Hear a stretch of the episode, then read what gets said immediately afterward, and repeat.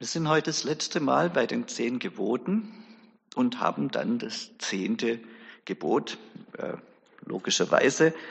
Wir machen noch mal so einen kleinen Durchgang und zwar anhand von diesem Bild. Das ist ein Torbogen oder äh, ein Gewölbe, im, im alten Gewölbekeller. Und man kann die zehn Gebote mit einem Torbogen oder einem Gewölbe vergleichen.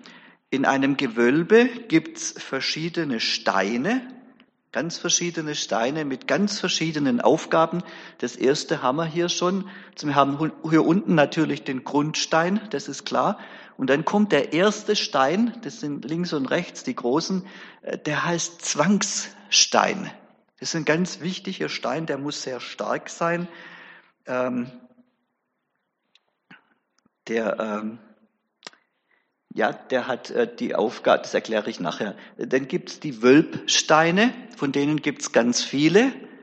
Äh, die sind so, auch so leicht konisch zugeschnitten, Wölbsteine. Und dann kommt oben der eine Stein, der hat da verschiedene Namen, entweder Keilstein, weil er ganz keilförmig ist, oder auch Schlussstein oder weil er ganz oben ist, der Scheitelstein. Und jetzt nehmen wir dieses Bild und schauen mal, wie ist denn das jetzt bei den zehn Geboten? Ich habe gesagt, man kann das vergleichen. Und da haben wir jetzt zuerst diesen Grundstein und von dem lesen wir in der Einleitung zu den zehn Geboten, ich bin der Herr dein Gott. Was für ein Geschenk. Ich bin dein Gott, der dich aus Ägyptenland, aus der Knechtschaft geführt hat. Und wir lesen für uns heute, der uns aus der Knechtschaft der Sünde geführt hat.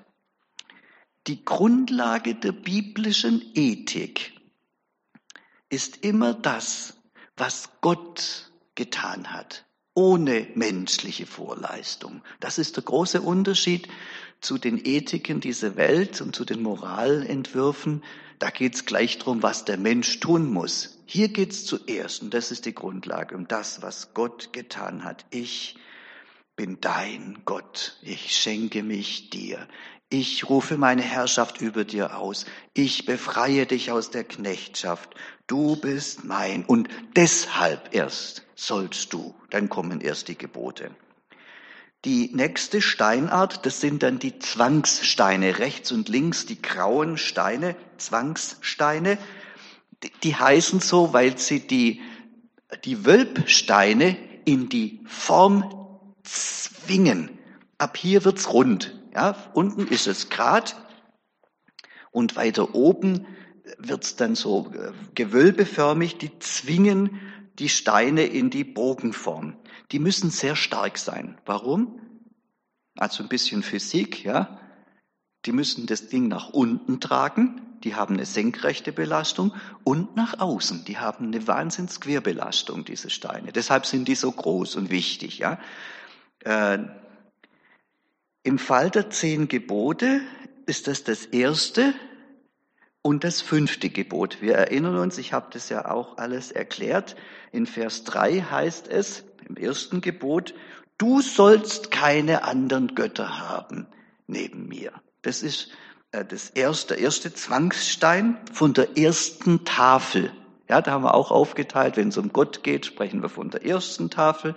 Und dann, wenn es um den Menschen geht, von der zweiten Tafel. Und die fängt an mit dem fünften Gebot. In Vers 4 äh, in 2. Mose 20. Du sollst deinen Vater und deine Mutter ehren auf dass du lange lebst in dem Land, das dir der Herr dein Gott geben wird. Das ist ja die Losung von heute. Das ist der Zwangsstein für die zweite Tafel. Dann kommen die keilförmigen Steine, äh, das sind die sogenannten Gewölbesteine oder Wölbsteine, äh, das sind die verschiedenen Gebote dann von der ersten und zweiten Tafel. Und ganz zum Schluss wird der Schlussstein eingesetzt der hält die Wölbsteine zusammen, aber, ist interessant, er trägt sie nicht. Der oberste Stein hat am wenigsten Belastung, am wenigsten Last, aber ohne ihn bricht alles zusammen. Das ist ja interessant in der Architektur. Und das ist jetzt das zehnte Gebot. So wichtig ist das, das zehnte Gebot, ja. Du sollst nicht begehren deines nächsten Haus, du sollst nicht begehren deines nächsten Weib, Knecht, Magd, Rind, Esel. In 5. Mose 5 wird dann noch der Acker dazu genannt. Und noch alles, was dein Nächster hat. Das ist ein besonderes Gebot, da möchte ich heute drauf eingehen. Hier geht's nicht um das Handeln, sondern hier geht's einen Schritt weiter innen drin. Ja? Hier geht es um das Begehren. Hier geht's um die rechte Herzenseinstellung und das ist jetzt gleich mal ein Grundsatz für biblische Ethik. Es geht auch um das richtige Handeln, aber das ist lang nicht alles. Man kann noch so richtig handeln, aber wenn die Herzenseinstellung nicht stimmt, dann bricht alles in sich zusammen. Das sagt das zehnte Gebot und das Bild mit dem, mit dem äh, Schlussstein. Wenn die Herzenseinstellung nicht stimmt und wenn das alles nur so ist, weil wir es halt machen müssen, ja, die zehn Gebote, dann bricht alles in sich zusammen. In diesem Gebot geht es darum, dass Gott sagt, ich bin der Herr, nicht nur über das, was du tust. Es ist nicht nur einfach irgendwelche Gesetze wie die Straßenverkehrsordnung oder Strafgesetz oder Bundes, äh, irgendwelches bürgerliche Gesetzbuch, sondern ich bestimme auch dein Herz, lieber Mensch. Ja, das ist was, was sonst niemand kann. Wir merken, Gott ist der Herr auch und gerade über unsere Herzen. Und da stelle ich jetzt diesen Herrn vor, äh, der ist im 19. Jahrhundert geboren, 1952 geboren, Arthur Walkington Pink. Der hat also den schönen Nachnamen Pink. Kann man sich leicht merken. Und er hat gewaltig Großes zu sagen zu den Geboten. Er sagt, im zehnten Gebot verpflichtet Gott unseren Geist ausdrücklich einem Gebot, das uns sogar das Gelüsten nach allem verbietet, was er unserer Begehrlichkeit versagt. Um Menschen vom sündigen Hand, von sündigen Handlung, von der sündigen Handlung zurückzuhalten, ist es das Beste, dass Gott ihnen das Verlangen bereits im Herzen verbietet. Natürlich reichen auch die ersten neun Gebote immer hinein in das Herz und die geheimsten Absichten der Seele. Das haben wir bei der Auslegung ja immer wieder gesehen, vor allem dann, wenn wir auch Worte von Jesus zu Rate gezogen haben, wenn er sagt, es ist dir gesagt, ich aber sage euch, und das sagt Jesus, es geht ums Herz, gell? Äh, das ist immer klar. Aber der Herr hielt es für wichtig, das im zehnten Gebot schlicht und wortwörtlich festzulegen. Hier tadelt er ausdrücklich, wenn die erste Liebe unseres Herzens irgendeinem Objekt gehört. Das ist ja wahllos. Irgendwas, dein Ochse, dein Knecht, dein, sein, sein Schaf, sein, egal alles. Wenn irgendwas an der ersten Stelle steht. Irgendetwas, das er durch die übrigen zehn Gebote schützt. Auf diese Weise hält er das Ganze zusammen. Die zehn Gebote beginnen also mit Gott, du sollst keine anderen Götter neben mir haben. Und sie enden mit dem zehnten Gebot. Du sollst auch nicht begehren. Nicht mal im Herzen sollst du dir das da so ausdenken. Das erste und das zehnte Gebot gehören zusammen, denn das Begehren setzt Dinge auf den Thron unseres Herzens und der Thron unseres Herzens gehört nur Gott. So gehört es zusammen, ja. Und da schreibt äh, Pink jetzt weiter. Durch dieses Gebot schauen und bewundern wir die grenzenlose Herrschaft des großen Gottes. Er ruft seine Herrschaft über die am tiefsten verborgenen Begierden aus. Nichts, was ihm gehört, kein noch so tiefer Gedanke in meinem Herzen, wo nicht Gott sagt, meins, meine Herrschaft. Seine Herrschaft reicht hinab bis in die Tiefen der Seele und verpflichtet selbst Gedanken und Fantasien. Das vermag kein menschliches Gesetz. Ja?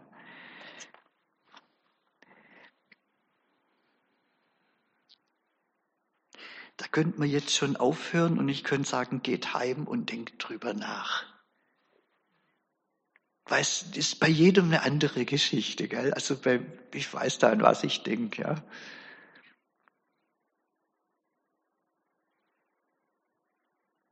Nehmt es einfach mal mit, so als Frage. Die einfache Frage, das äh, ist ja die, bei was leuchten meine Augen, gell? ja. Ich bringe jetzt mal ein paar, ein paar Beispiele, ja. Anwendungen aus dem ganz praktischen alltäglichen Leben.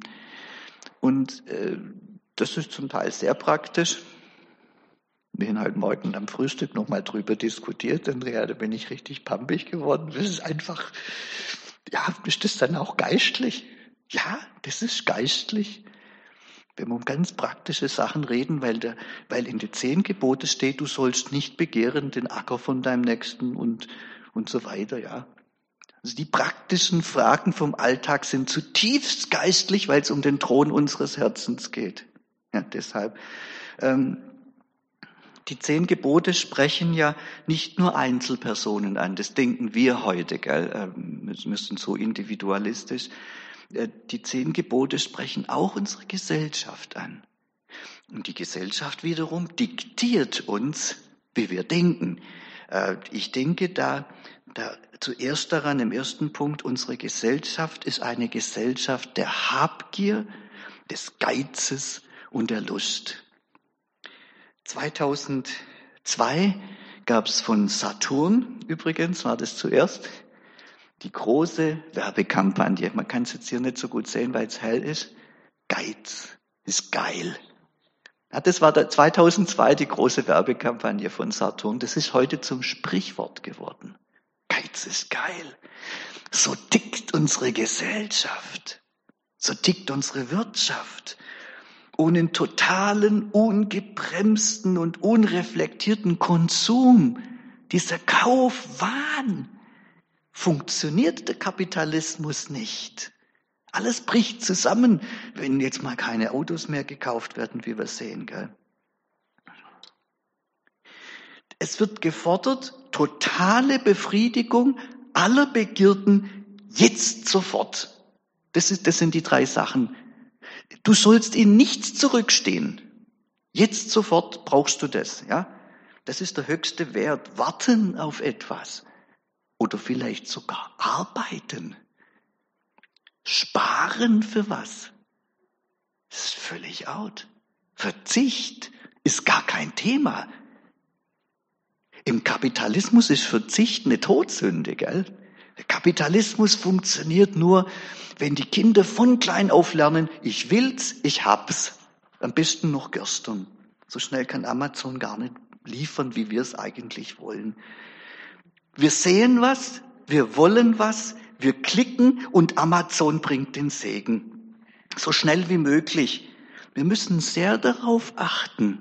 Jetzt kommt die geistliche Komponente dass wir uns von dieser zutiefst gottlosen Herzenseinstellung, zehntes Gebot, nicht vergiften und anstecken und bestimmen lassen. Äh, dagegen ist das Fasten eine gute Medizin. Jetzt die meisten denken, Fasten hat was mit Dicksein zu tun. Ja. Äh, da geht es nicht um Essen. Da geht es um die Frage, wenn ich was will, dass ich mir die Frage stelle, brauche ich es auch?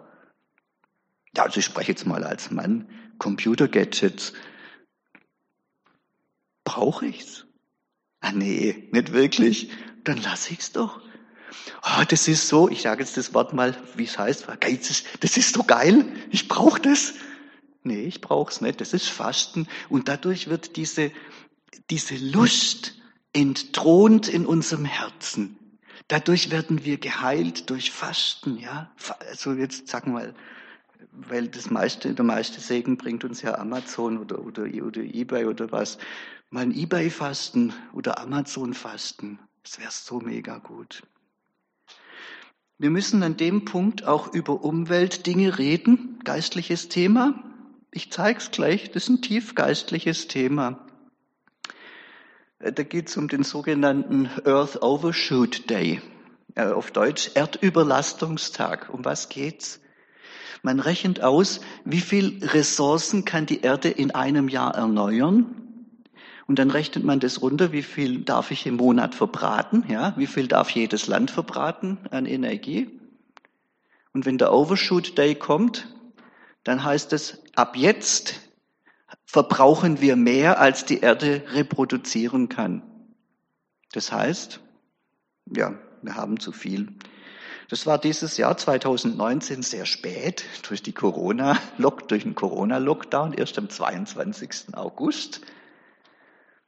Da waren wir richtig gut, zwangsweise. Normalerweise liegt es im April, Mai. April, Mai, Amerika liegt noch äh, zwei Monate vor uns, Österreich liegt ein Monat vor uns, die verbraten noch mehr als die Deutschen. Äh, und ab dann verbraten wir das, was andere Völker brauchen. Wir nehmen das denen weg, was denen gehört. Du sollst nicht begehren deines nächsten Energieressourcen, heißt es ganz praktisch. Wir nehmen denen weg, was ihnen gehört.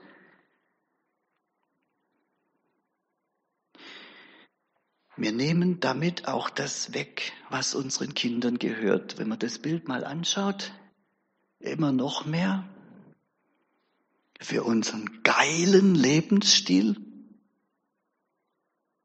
was da Energie verbraten wird, für jeden kleinen USB-Stick und jeden kleinen Gadget fährt ein, äh, ein Amazon-Auto zu mir her.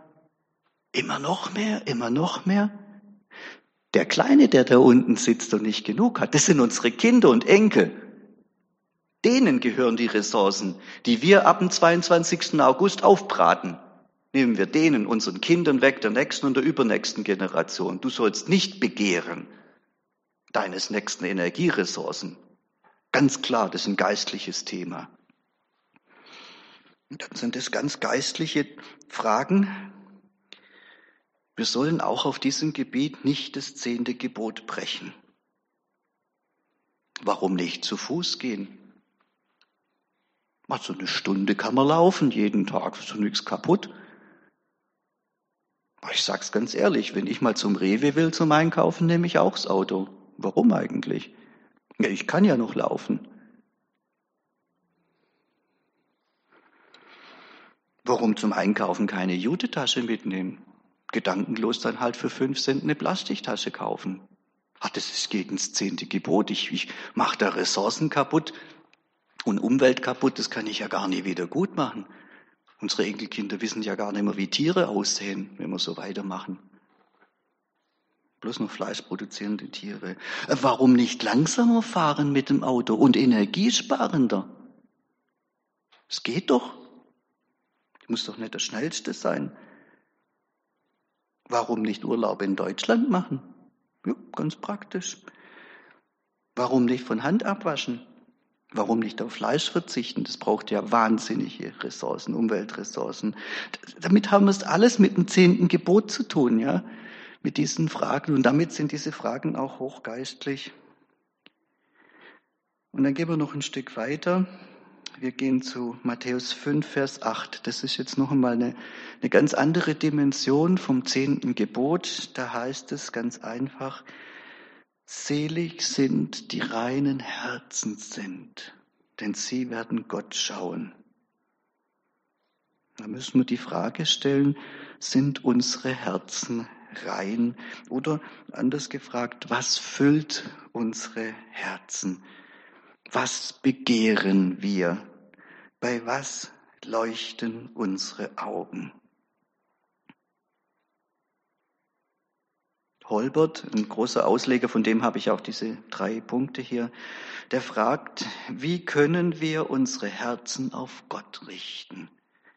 wenn sie mit den Dingen dieser Welt durchtränkt sind.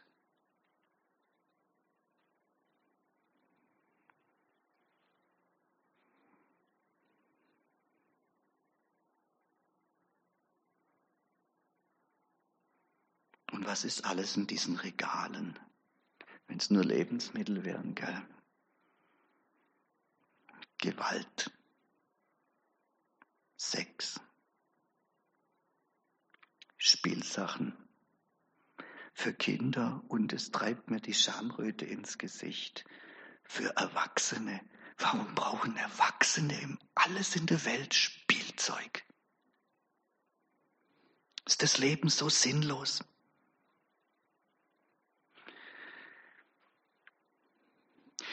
Das ist nicht, ob die Sachen gut oder schlecht sind. Gewalt ist schlecht, aber Sex und Spielsachen und so, das, ist, das sind ja alles gute Sachen.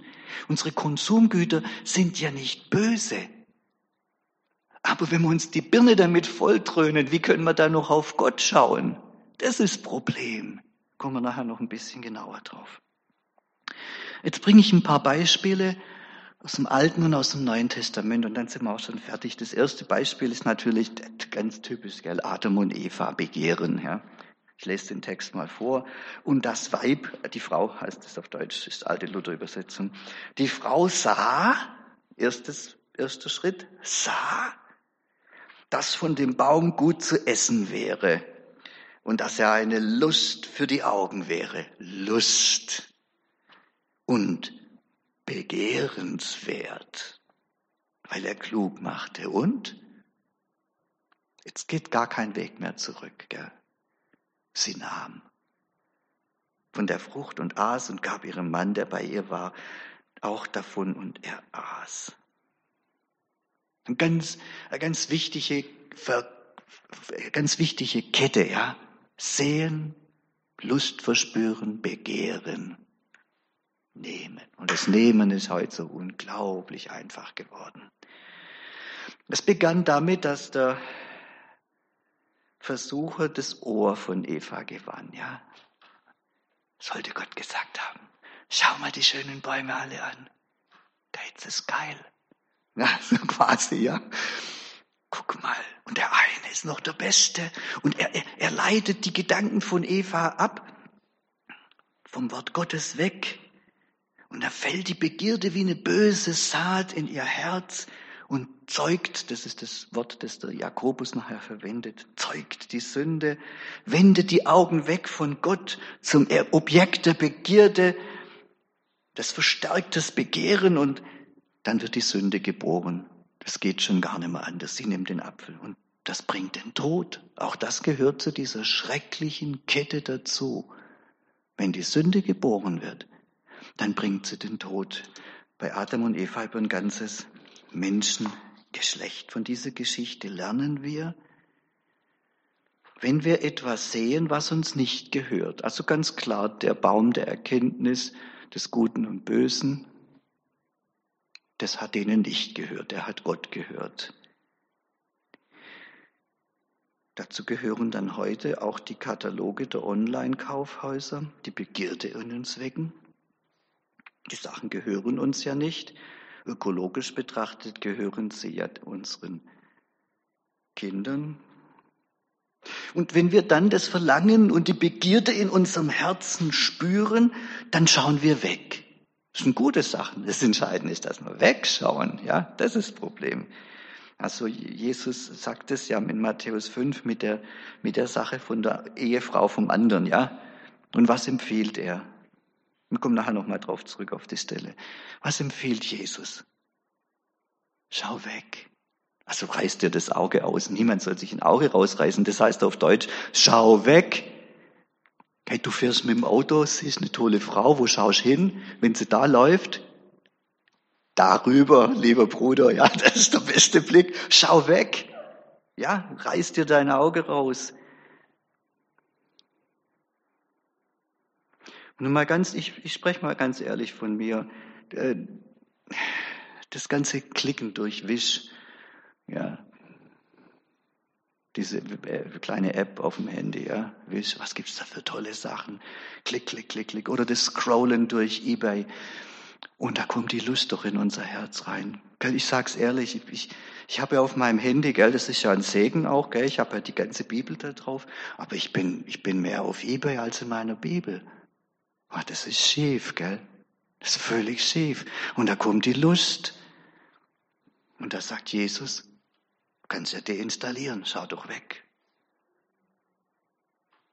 Du musst ja doch nicht durch Twitter durchgehen oder durch TikTok oder irgendwas. Das weckt doch nur Begehrlichkeiten, mal ganz ehrlich. Lass es doch. Deinstallier den Scheiß. Deinstallier doch. Ja, dann, dann geht's dir besser. Das ist so, was Jesus zu dem Thema sagt. Eine andere Geschichte ist die von Achan. Achan kennt ihr. Äh, da sollte eine Stadt erobert werden, Jericho. Und Gott sagt, die gehört mir. Das heißt gebannt. Alles gehört mir. Alles Gold, alle Tiere, alle Menschen. Und das nehme ich euch weg. Ich soll das alles auf den Haufen werfen und verbrennen. Alle töten, fertig aus. Und der Achan, der macht's halt nicht und dann kommt's halt raus und dann sagt der Josua zu ihm, jetzt sag mal, was ist denn passiert? Ja? Und dann sagt der Achan, ja, also so habe ich's gemacht. Punkt, Doppelpunkt. Ich. Jetzt kommt die gleiche gleiche Reihe wie bei Eva. Ich sah unter der Beute einen kostbaren babylonischen Mantel und ich sah 200 Lot Silber und ich sah eine Stange Gold. Gell, das ist wie, das ist wie wenn man durch eBay durchklickt. Ich sah das alles und ich schaute nicht weg. Danach gelüstete mich und ich nahm es. Auch hier beginnt es wieder mit dem Schauen auf was, was ihm nicht gehört. Es gehört Gott. Das führt zur Begierde, die Begierde. Und das ist das, was der Jakobus nachher sagt, ich bring's danach. Unwiderstehlich führt die Begierde zum sündigen Handeln. Da kannst du gar nichts mehr machen. Du kannst noch bremsen beim Du sollst dich nicht gelüsten lassen. Da kannst du noch bremsen. Wenn du dann mal drin bist, dann ist es zu spät. Dann kommt irgendwann mal der Griff danach. Er nahm sich, was ihm nicht gehörte, und es brachte die Sünde, die Sünde brachte dann den Tod über seine geliebte Familie. Was war das für den Achan, wie seine Frau unter den Steinen da verblutet ist? Und er musste das mit anschauen. Und seine Kinder. So furchtbar. Täuschen wir uns nicht. Bei Gott gibt's keinen privaten Browser. Da kannst du auch keine History löschen. Täuschen wir uns nicht. Das Begehren, egal wie tief wir das vor den anderen verstecken, ist gar nie Privatsache. Was du in deinem Kopf denkst, ist nicht Privatsache. Das ist eine glatte Lüge. Das führt immer unwiderstehlich zur Sünde und Sünde schadet immer denen, die wir am meisten lieben. Wir lieben uns meistens ja selber am meisten. Uns schadet es, unsere Familie, dem Ehepartner, der Gemeinde, letztlich schadet es der Gesellschaft. Es stimmt eben nicht, was das alte Volkslied sagt. Also Kinder, das ist im, äh, im 18. Jahrhundert ist das dann so verschriftlicht worden. Das gibt es aus dem 13. Jahrhundert schon. Ich denke, was ich will und was mich beglücket, doch alles in der Still und wie es sich schicket, mein Wunsch und Begehren kann niemand verwehren, es bleibe dabei. Die Gedanken sind frei, ja, freilich, aber sie versklaven dich. Ja, das ist ein Blödsinn, dieses Lied. Jetzt gehen wir ins Neue Testament. Da sagt Jesus an dieser markanten Stelle, er greift aus dem zehnten Gebot das mit der Frau raus. Ich weiß nicht warum, das ist wahrscheinlich das stärkste Begehren. Er spricht damit nur die Männer an, komme nachher auch auf Themen, das auch äh, Frauen betrifft. Gell? Also da setzen wir jetzt bei Frauen vielleicht Window-Shopping ein. Wir gehen mal shoppen. Und da gehst du durch die, du hast deinen Kleiderschrank knallvoll, da gehst aber durch die Läden durch und dann siehst du die Sachen, dann willst du die Sachen, dann nimmst du die Sachen und dann musst du welche rausschmeißen.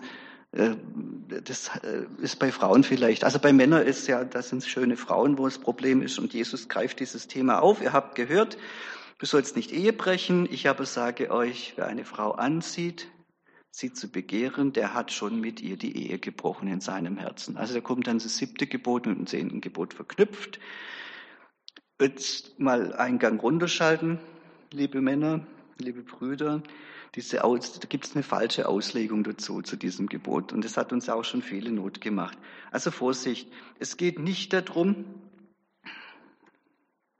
dass ein Mann die schöne Frau eines anderen sieht und sie schön findet. Das ist völlig normal. Das ist halt so. Das kommt vor. Das ist keine Sünde. Aber was soll man jetzt denken? Wie schön wär's, wenn der Mann jetzt denkt, oh, die Frau ist wunderbar, Gott hat sie wunderbar gemacht, preis den Herrn, könnte er ja auch sagen. Man könnte sagen, ja, die ist schön, aber das ist nicht für mich. Das ist für meinen Bruder. Danke Gott, dass du dem so eine schöne Frau geschenkt hast. Könnte man ja auch denken. Hm.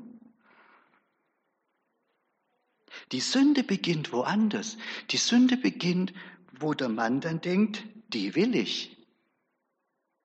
Ja, und wo er dann auch dazu bereit ist, die dem anderen auszuspannen. Da beginnt die Sünde. Oder noch was viel Schlimmeres. Es, man denkt immer, das ist nicht so schlimm, aber das ist noch viel schlimmer, wenn der Mann der sich dran macht, die Frau zum Objekt zu machen. Und weil sie so schön ist, zum Objekt seiner sexuellen Lust zu machen. Da kommt das Wort geil wieder, ne? sich aufgeilt an der, ja. Das ist, da, da beginnt die Sünde. Das soll man eben nicht machen. Und denken wir bitte nicht, das ist ja nur im Kopf. Deshalb keine Sünde. Das ist eben, da, da fängt's ja an. Das ist ja die Sünde. Das ist doch viel schlimmer, wenn es im Kopf ist. Das haben wir bei Achan gesehen. Gott will doch, dass wir ein reines Herz haben, dass wir ihn sehen dürfen. Und noch ein kleiner Fehler gibt es in der äh, Auslegung hier. Also wenn ein Mann darüber schaut, oh, das ist keine Sünde, das ist normal, ja. Ihrer zu begehren, der schaut die an, ihrer zu begehren, da ist was anderes gemeint. Da ist der Blick gemeint, der mit der Frau Blickkontakt macht und signalisiert, hey, wie wär's denn? Das ist der Blick, ja. In Japan ist das echt brutal schwierig, einer anderen Frau drei, länger als drei Sekunden in die Augen zu schauen, heißt, ich will dich. Das ist ein unlauteres, äh, ist eine Anmache, ja. Drei Sekunden fängt es an. Ist hart. Wir nennen das heute Flirt. Und Flirt ist ja nicht so schlimm, gell? Ja, nee, sagt Jesus, das ist schlimm. Ihr sollt nicht flirten, reißt euch lieber die Augen auf, das verbietet Jesus. Also das ist ein Beispiel fürs Neue Testament. Und dann gehen wir noch zu Jakobus. Jakobus schreibt, ein jeder, der versucht wird, wird von seinen eigenen Begierden gereizt und gelockt.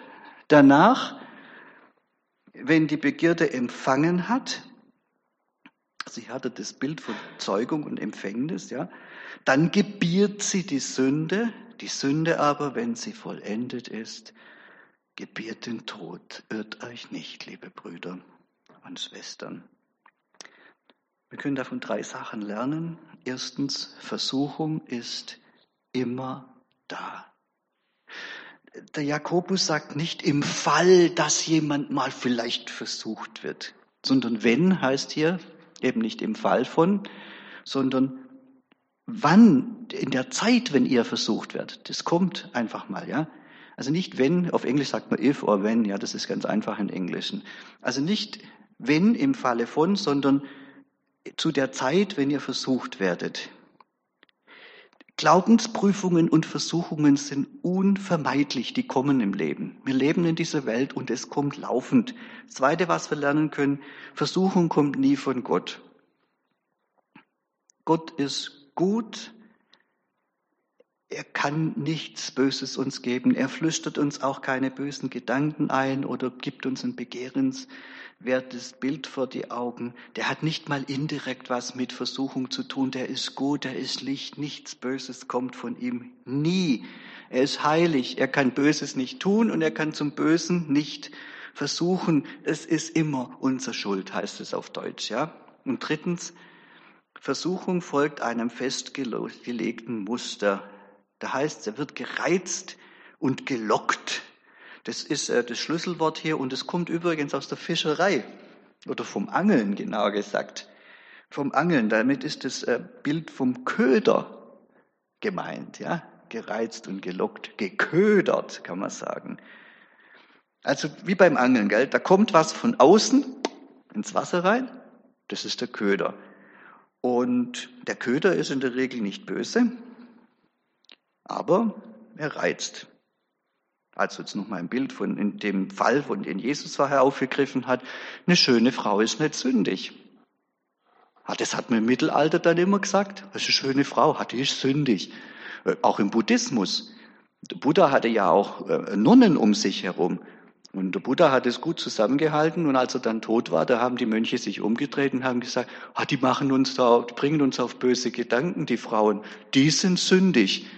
Da hat man das Lotus Sutra geschrieben und da hat man reingeschrieben, die Frauen sind zutiefst sündig. Sind sie nicht? Die Frauen sind gut. Du Mann, was du aus den Frauen machst in deinem Kopf, das ist, das ist sündig. Also da kommt von außen was rein, bing, was Tolles, was Schönes, was man will. Und wie beim Fisch dann auch, der Köder, der weckt Begierde, Lust. Der Fisch ist vom Köder angezogen. Ein Stück davon ist auch neugierig. Neugierde, was ist denn das? Müssen wir untersuchen, gell? Fazit, wir werden versucht von was Gutem, aber dass wir dann zubeißen. Das ist das Böse, ja. Das ist so die Geschichte. Und da äh, hat Dietrich Bonhoeffer große Sachen dazu geschrieben. Das möchte ich noch lesen. In unseren Gliedern schlummert eine Neigung für das Begehren, das plötzlich und heftig entflammen kann. Das Begehren reißt mit unwiderstehlicher Kraft die Herrschaft über das Fleisch an sich. Ganz plötzlich wird da ein schwelendes Feuer wieder angefacht. Dann brennt das Fleisch lichterloh. Ehrliche Worte. Dabei macht es nicht, und das ist jetzt das, äh, wo man achten muss, dabei macht es nicht aus, nichts aus, ob es sich um eine geschlechtliche Lust handelt. Wir denken da ja immer zuerst ans Geschlechtliche. Nein, er sagt, oder um eine Lust nach Ehrgeiz, nach Eitelkeit, nach Rache, nach Liebe, nach Ehre, nach Macht oder um Habgier nach Geld oder zuletzt jenes merkwürdige Verlangen nach der Schönheit der Welt, der Natur. Und das Schlimme ist, und da kommen wir jetzt zum ersten Gebot zurück, dann sind wir schon dabei, die Freude an Gott in uns auszulöschen. Das ist die schreckliche Macht der Begehren und das Problem vom zehnten Gebot und die Verbindung zum ersten Gebot. Dann sind wir dabei, die Freude an Gott in uns auszulöschen und alle Freude in dem Geschaffenen zu suchen. Dann ist Gott ganz unwirklich für uns, er verliert alle Wirklichkeit und nur die Lust nach dem Geschaffenen scheint uns wirklich. Der Teufel ist die einzige Realität. Da sehen wir, wie fein die Versuchung ist. Der Satan erfüllt uns nicht mit Hass gegen Gott. Das würden wir sofort durchschauen. Sondern er füllt uns mit so viel anderem, dass wir Gott vergessen.